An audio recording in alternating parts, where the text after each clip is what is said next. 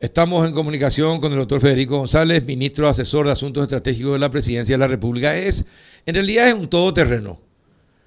Eh, ¿Qué tal, doctor? ¿Cómo estás? Muy buenos días, Carlos. Un gusto saludarlo a Juanito también y a tu audiencia. Un saludo cordial. Vos sos como, como una camioneta todoterreno, sos, doctor. No, yo soy apenas un paraguayo que quiere hacer bien las cosas. No, no, yo no digo que quieras, yo no digo que querés hacer mal las cosas, pero en, en el lugar donde estás, estás en el tema diplomático, estás en el tema de salud, estás en el tema de las discusiones con los camioneros. Eh, por eso te digo, sos un todoterreno ahí para, eh, sos una persona fundamental para el presidente. ¿eh?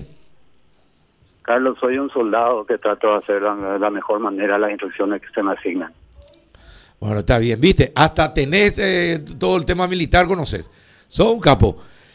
Bueno, doctor, ¿cómo lograron terminar eh, y llegar a un acuerdo con los camioneros eh, y los sojeros o la gente que usa sus servicios? Sí, Carlos, en realidad fue una, una larga jornada de, negociación, de conversación y de diálogo pero ante todo yo destaco el espíritu de, las partes que, se sentaron a, negociar, comenzando con los representantes de los camioneros, también muy buena predisposición por parte de los agroexportadores y de las empresas transportadoras. Son tres partes las que estaban negociando, conversando y con el acompañamiento y la intermediación o la mediación del, del gobierno nacional.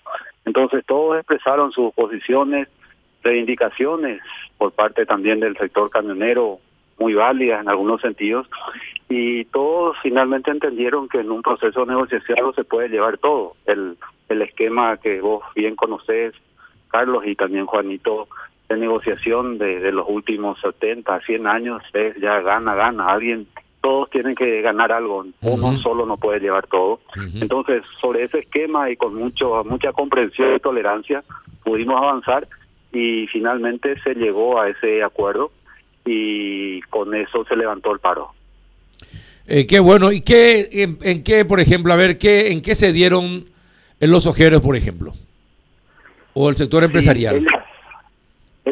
Habían acordado un tiempo atrás, específicamente en el mes de febrero de este año, una tabla referencial de precios por, por el flete y que por circunstancias diversas no se estaban pudiendo cumplir en la, en la práctica.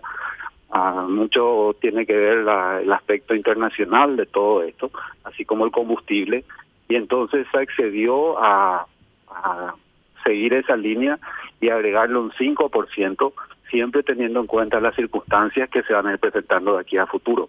Puede eso ir para arriba, para abajo, pero el acuerdo es que se cumpla lo ya establecido y sobre eso se le agrega un 5%. Eso en cuanto a la al pago del flete.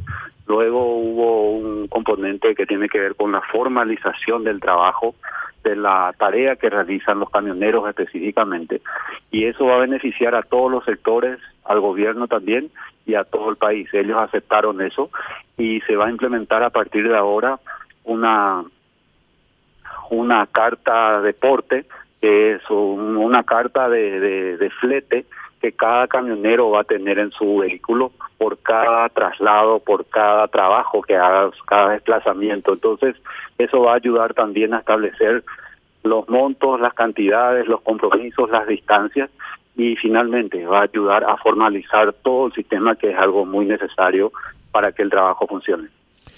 Entiendo. Eh, ¿Y la Secretaría de Tributación en qué contribuyó? ¿De qué manera contribuyó?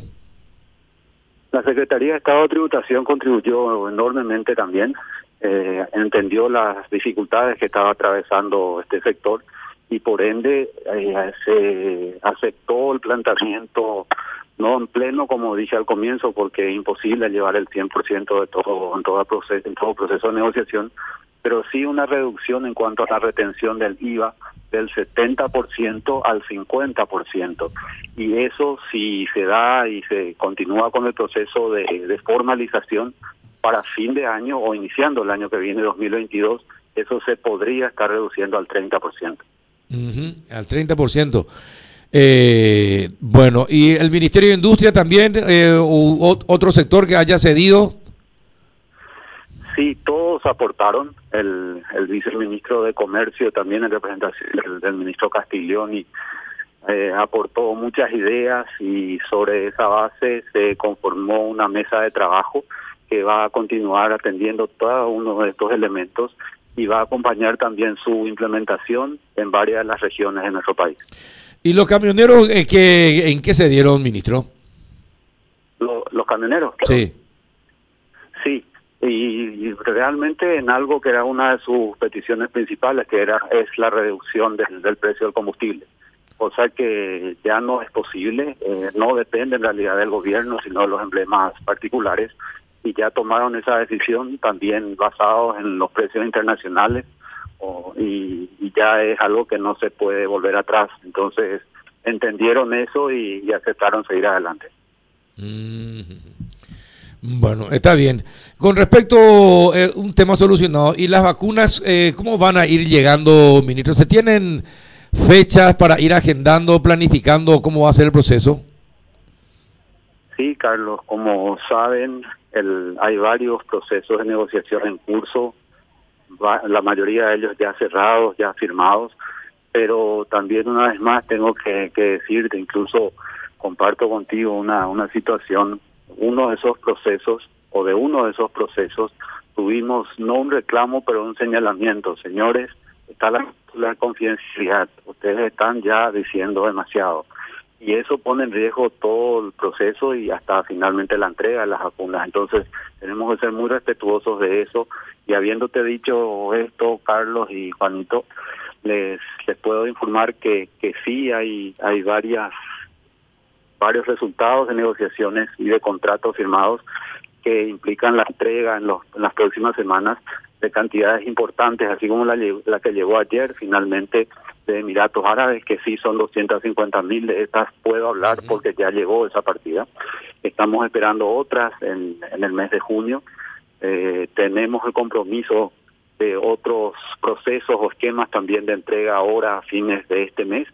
Eh, estamos con eso y de manera de en la medida que se vayan cumpliendo todas estas entregas con los compromisos asumidos y con los pagos que nosotros hicimos vamos a ir acercándonos a ese número que habrán visto ayer el Ministerio de Salud emitió un, una un, bueno una información a través de distintos medios y, sistemas en donde están las cantidades de las vacunas ya adquiridas eh, lo entregado lo que está en proceso y también las que estamos recibiendo como cooperación eh, ¿cuál fue de cuál fue la farmacéutica que le amenazó al, al gobierno?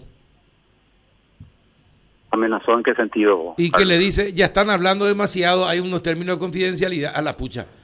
Eh, ¿quién, quién, se atrevió a tanto de, amenazarle o advertirle, ministro? Justamente dentro de ese marco de confidencialidad, Carlos, yo no puedo revelar eso. Pero no es una, un laboratorio, eh, es algo internacional, no, no es local. Es, y, sí, no, está bien, pero que, tengan el tupé de decirle, están hablando. No puede ser que hasta eso, hasta eso hagan. Encima que se atrasan, no cumplen. Se les pagó, eh, al, eh, por lo menos al sistema COVA y al fondo ruso, se les pagó todo. Y llegan las vacunas a cuenta gotas. Encima te, te pueden advertir otra vez si, vos, si, si es que vos estás informándole a tu pueblo.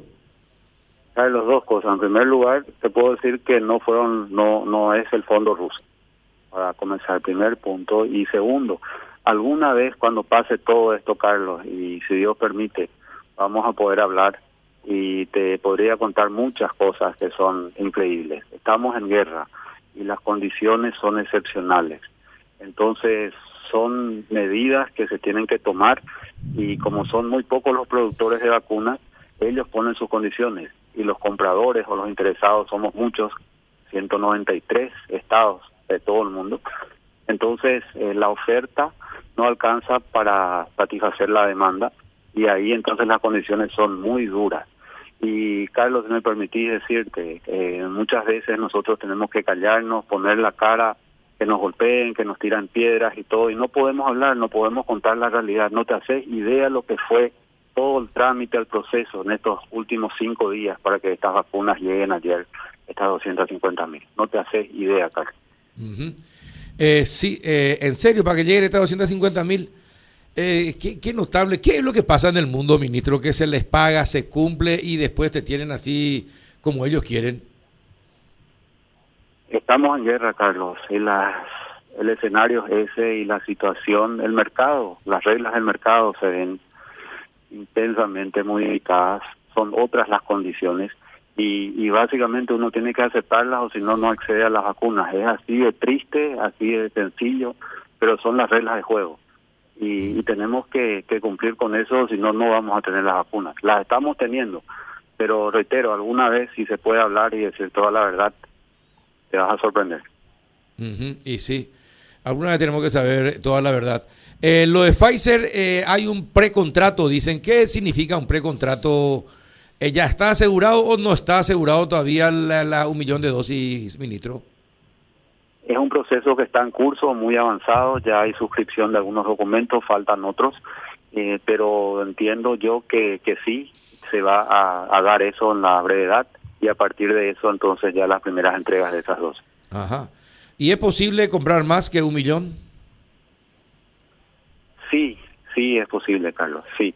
Ahora te pediría hablar específicamente de eso con, con el ministro de Salud, que hoy está de cumpleaños, te paso ese dato. Ah, no me digas. Y Así es. Entonces, para avanzar con ese y todos los otros procesos que el ministro de Relaciones Exteriores también está llevando adelante. Ajá. Bueno, Juanito, ¿alguna consulta al ministro? Doctor, usted dice estamos en tiempos de guerra y ciertamente es así, pero incluso en la guerra hay instancias de recurso. ¿Qué, qué papel cumple aquí las organizaciones en favor de los países que no están siendo proveídos de esas vacunas, OMS, OPS, la ONU misma o la OEA, no, no, no hay una instancia de recursos donde, donde uno pueda hacer ese reclamo sin entrar a colisionar con esas cláusulas de confidencialidad? Juanito, al primer organismo al que recurrimos ya en octubre del año pasado, cuando nos movilizamos, el gobierno se movilizó para adquirir las vacunas, fue precisamente la Organización Mundial de la Salud. La Organización Mundial de la Salud nos indicó que trabajemos con la Organización Panamericana de la Salud, que tiene su sede en Washington. Fue así que se inició el trámite, las negociaciones, las conversaciones con la OPS, que es la que administra el mecanismo COVAX. Y este es el resultado. No sé si te respondo. Sí, está, está respondida. ¿Una sola pregunta, Juan? Por ahora sí. Por... E, esa respuesta fue contundente. Te dejó sin palabras. te dejó sin palabras. Eh, sí, eh, vamos a invocar al Chapulín Colorado. ¿Quién podrá defendernos? bueno, es, sabe, lo que pasa es que ya sabe cómo tiene que manejarnos el, doctor. ¿eh? Y bueno, por algo la, experiencia diplomática le, da eso. sí, exactamente. ahora, doctor, ¿quién le va a reemplazar a, a la señora Ruiz Díaz? El presidente está, bueno, ante todo quiero decir, eh, si me permiten, Carlos, sí, adelante, adelante. rendirle un testimonio, un reconocimiento muy especial a la embajadora Elisa Ruiz Díaz.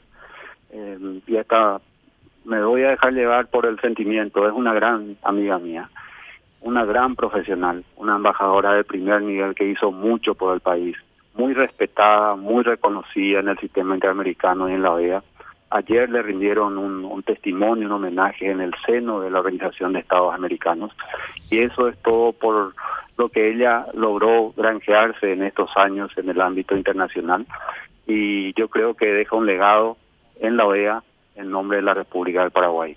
Y el presidente ahora está analizando quién puede ser el reemplazante o la reemplazante de la embajadora Lisa Ruiz. No, vos ya no pensás salir más afuera,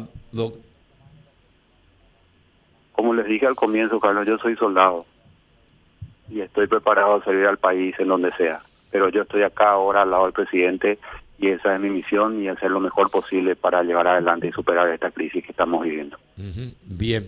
ahora sí, Juanito, ¿alguna reconsulta? No, Carlos, no, bueno, está bien. Doctor, muchísimas gracias por la atención. Sos muy gentil en atendernos tan temprano. Muchas gracias a ustedes. Que tengan un buen día. Carlos. igualmente, señor.